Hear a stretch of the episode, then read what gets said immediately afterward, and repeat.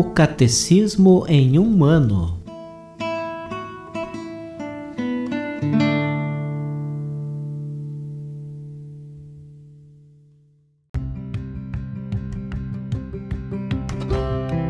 Olá, eu sou Yuri, seminarista da Diocese de Ponta Grossa, Paraná. Você está ouvindo o podcast O Catecismo em um ano. Vamos ler todo o Catecismo da Igreja Católica ao longo de 365 episódios. Estamos utilizando a tradução em português apresentada pela CNBB em 2013, baseada na edição típica em latim de 1997. Baixe o plano de leitura por meio de um link que você encontra na página do Instagram O Catecismo em um Ano ou na descrição desse podcast.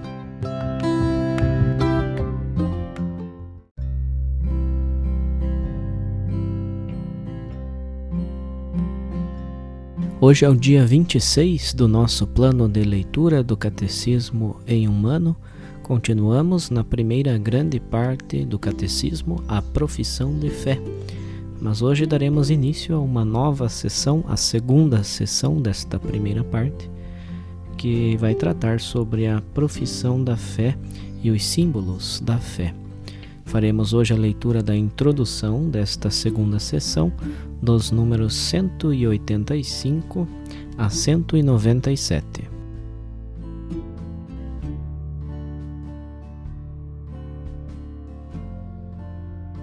segunda sessão: A profissão da fé cristã, os símbolos da fé. Quem diz eu creio, diz dou minha adesão àquilo em que nós cremos. A comunhão na fé precisa de uma linguagem comum da fé, normativa para todos e que una na mesma confissão de fé. Desde a origem, a Igreja Apostólica expressou e transmitiu sua própria fé em fórmulas breves e para todos normativas. Muito cedo, porém, a Igreja quis também recolher o essencial de sua fé em resumos orgânicos e articulados, destinados, sobretudo, aos candidatos ao batismo. O símbolo da fé não foi composto segundo opiniões humanas, mas consiste na síntese de pontos importantes contidos na Sagrada Escritura, de modo a conter a doutrina completa da fé. Assim como a semente de mostarda contém em um pequeníssimo grão grande número de ramos, da mesma forma, este resumo da fé encerra, em algumas palavras, todo o conhecimento da verdadeira piedade contida no Antigo e no Novo Testamentos. Estas sínteses da fé chamam-se profissões de fé, pois resumem a fé que os cristãos professam. Chamam-se credo em razão da primeira palavra que normalmente as começa, creio. Denominam-se também símbolos da fé. A palavra grega símbolon significava a metade de um objeto quebrado, por exemplo, um sinete que era representada como sinal de reconhecimento. As partes quebradas eram juntadas para se verificar a identidade do portador. O símbolo da fé é, pois, um sinal de reconhecimento e de comunhão entre os crentes.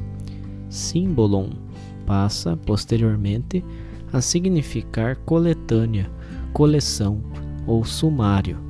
O símbolo da fé é a coletânea das principais verdades da fé.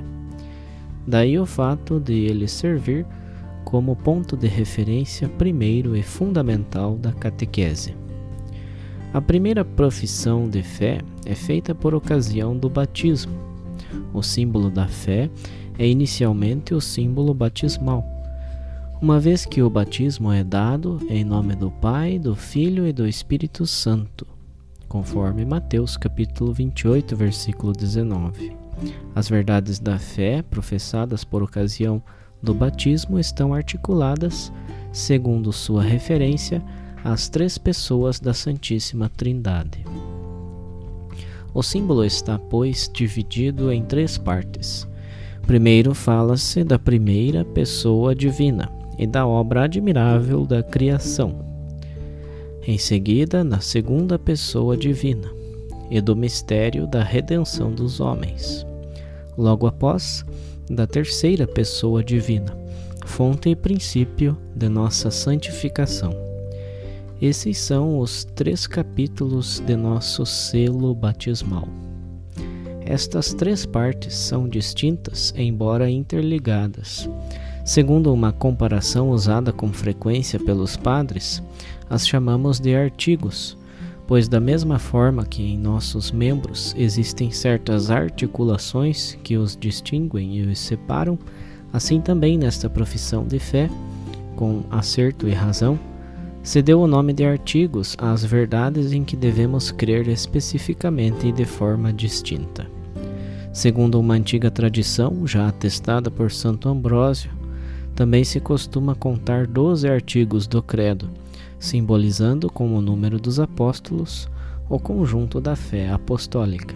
As profissões ou símbolos da fé têm sido numerosos ao longo dos séculos, em resposta às necessidades das diversas épocas.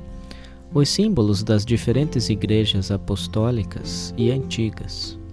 O símbolo quicunque, dito de Santo Atanásio.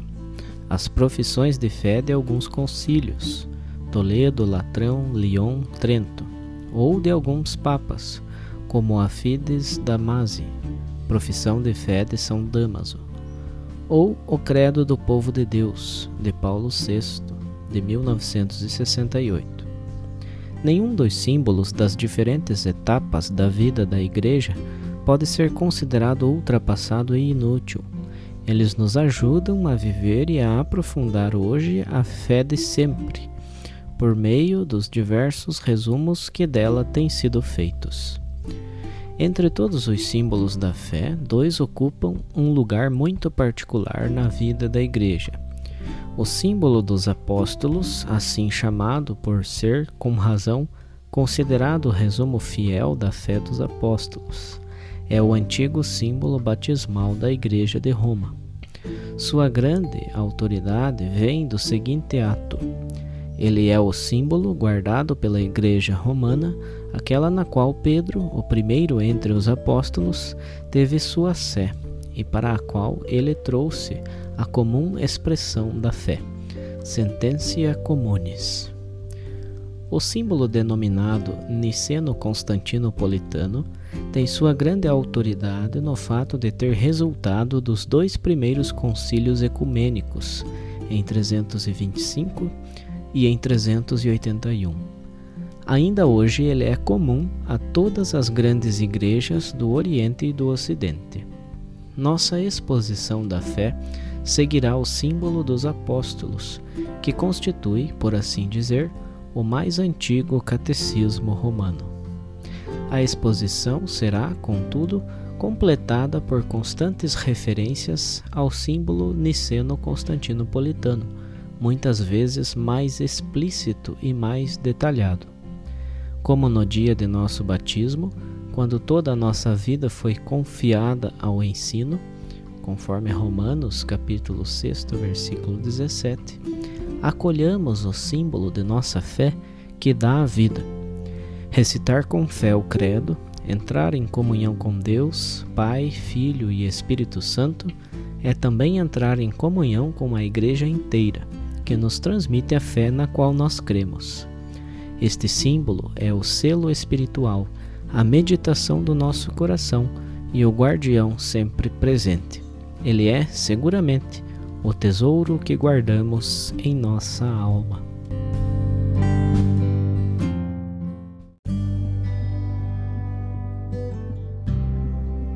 Como um comentário adicional à leitura do episódio de hoje, vamos ler mais uma catequese do Papa Bento XVI por ocasião do Ano da Fé.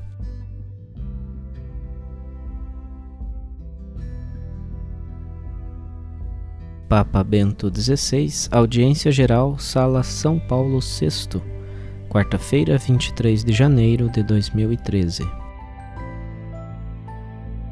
Gostaria de começar a meditar sobre o Credo ou seja, sobre a solene profissão de fé que acompanha a nossa vida de fiéis.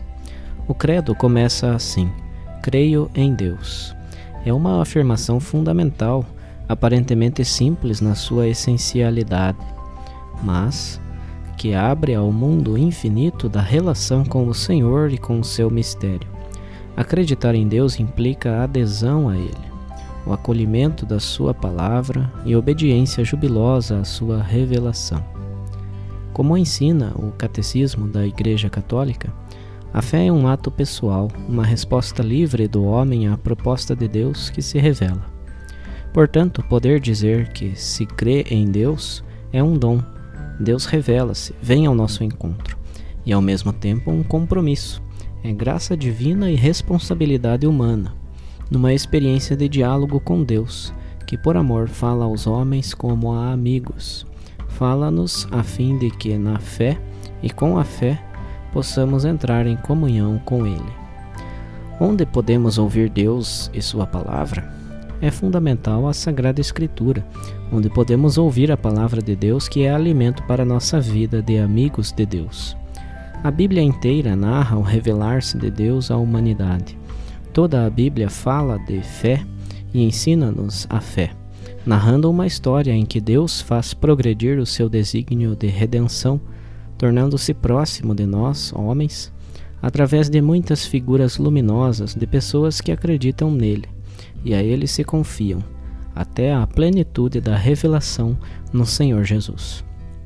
A este propósito é muito bonito o capítulo 11 da carta aos Hebreus.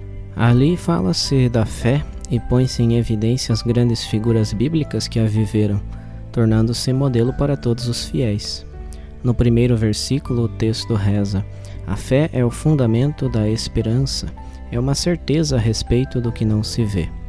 Por conseguinte, os olhos da fé são capazes de ver o invisível, e o coração do crente pode esperar além de toda a esperança, precisamente como Abraão, de quem na carta aos Romanos Paulo afirma que acreditou esperando contra toda a esperança.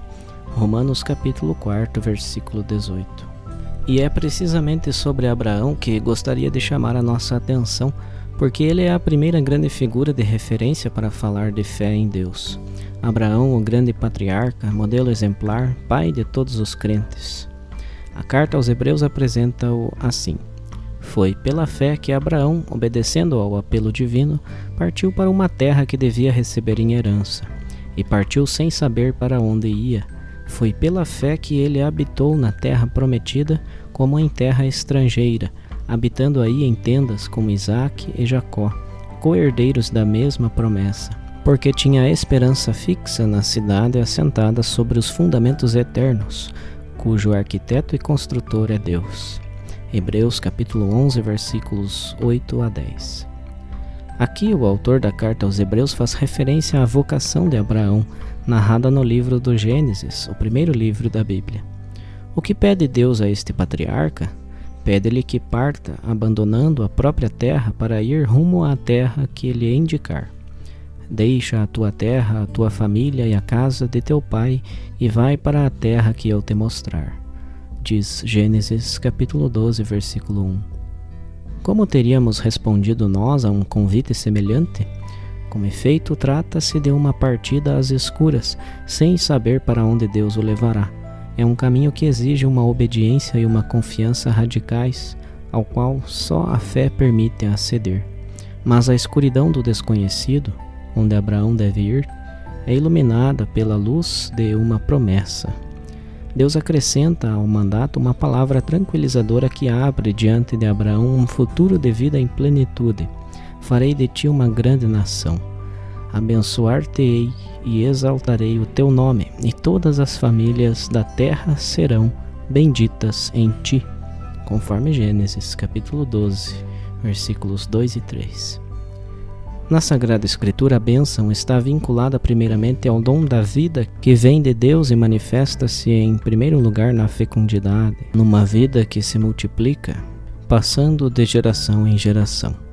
E a bênção está ligada também à experiência da posse de uma terra, de um lugar estável onde viver e crescer em liberdade e segurança, temendo Deus e construindo uma sociedade de homens fiéis à aliança, reino de sacerdotes e nação santa, conforme Êxodo capítulo 19, versículo 6.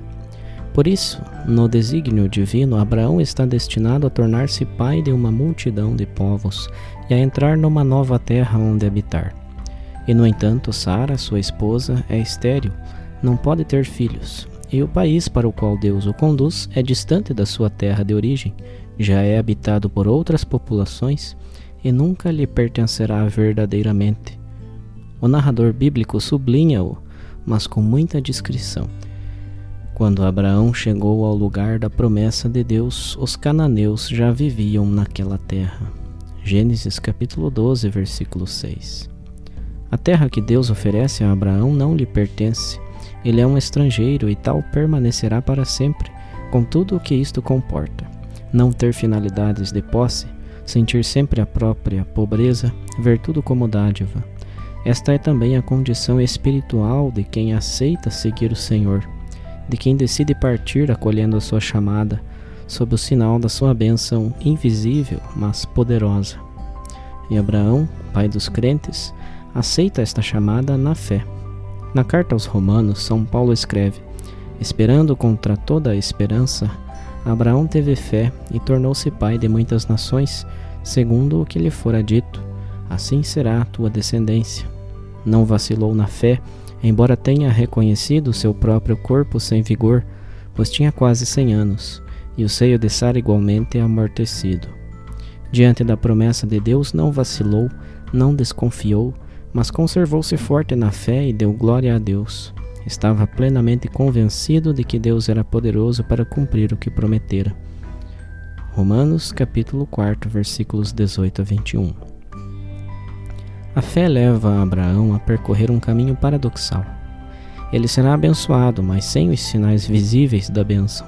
Recebe a promessa de se tornar um grande povo, mas com uma vida marcada pela esterilidade de sua esposa Sara é levado para uma nova pátria, mas nela deverá viver como estrangeiro, e a única posse da terra que lhe permitirá será a de um lote de terreno para lhe sepultar Sara, conforme Gênesis capítulo 23, versículos 1 a 20.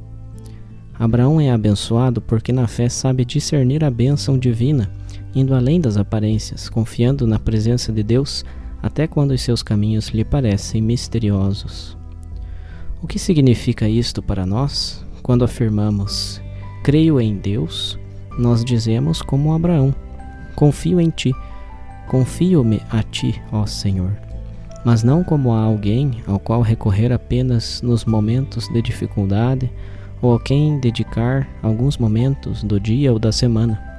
Dizer creio em Deus significa fundar sobre ele a minha própria vida, deixar que a sua palavra a oriente todos os dias nas escolhas concretas, sem medo de perder algo de mim mesmo. Quando no rito do batismo por três vezes somos interrogados, credes em Deus, em Jesus Cristo, no Espírito Santo, na Santa Igreja Católica e nas outras verdades de fé? A tríplice resposta é no singular: creio, porque é a minha existência pessoal que deve passar por uma transformação mediante o dom da fé. É a minha existência que deve mudar, converter-se. Cada vez que participamos num batizado, deveríamos perguntar-nos como vivemos diariamente o grande dom da fé. Abraão, o crente, ensina-nos a fé. E como estrangeiro na terra, indica-nos a pátria verdadeira. A fé torna-nos peregrinos na terra, inseridos no mundo e na história mas a caminho da pátria celestial. Portanto, crer em Deus torna-nos portadores de valores que muitas vezes não coincidem com a moda nem com a opinião do momento. Exige que adotemos critérios e assumamos comportamentos que não pertencem ao modo de pensar comum. O cristão não deve ter medo de ir contra a corrente para viver a sua fé, resistindo à tentação de se conformar. Em numerosas de nossas sociedades, Deus tornou-se o grande ausente, e no seu lugar existem muitos ídolos, ídolos extremamente diferentes entre si, e, sobretudo, a posse e o eu autônomo. E também os progressos notáveis e positivos da ciência e da técnica suscitaram no homem uma ilusão de onipotência e de autossuficiência e um egocentrismo crescente criou não poucos desequilíbrios nos contextos das relações interpessoais e dos comportamentos sociais. E, no entanto, a sede de Deus não foi saciada e a mensagem evangélica continua a ressoar através das palavras e das obras de numerosos homens e mulheres de fé. Abraão, o pai dos crentes, continua a ser pai de muitos filhos que aceitam caminhar no seu sulco e põem-se a caminho em obediência à vocação divina, confiando na presença benévola do Senhor e acolhendo sua bênção, a fim de se fazer bênção para todos. É o mundo abençoado da fé, ao qual todos somos chamados, para caminhar sem medo no seguimento do Senhor Jesus Cristo. Trata-se de um caminho por vezes difícil, que conhece também a prova e a morte, mas que abre a vida numa transformação radical da realidade que unicamente os olhos da fé são capazes de ver e saborear em plenitude. Então, afirmar creio em Deus impele-nos a partir, a sair de modo incessante de nós mesmos, precisamente como Abraão, para levar à realidade cotidiana em que vivemos a certeza que nos deriva da fé ou seja, a certeza da presença de Deus na história, também hoje, uma presença que traz vida e salvação, abrindo-nos a um futuro com Ele, para uma plenitude de vida que nunca conhecerá o caso.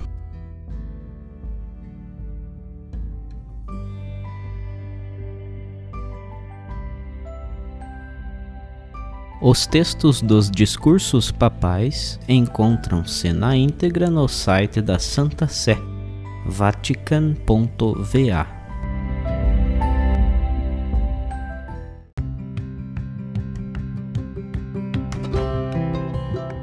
Você acaba de ouvir mais um episódio do podcast O Catecismo em um Ano.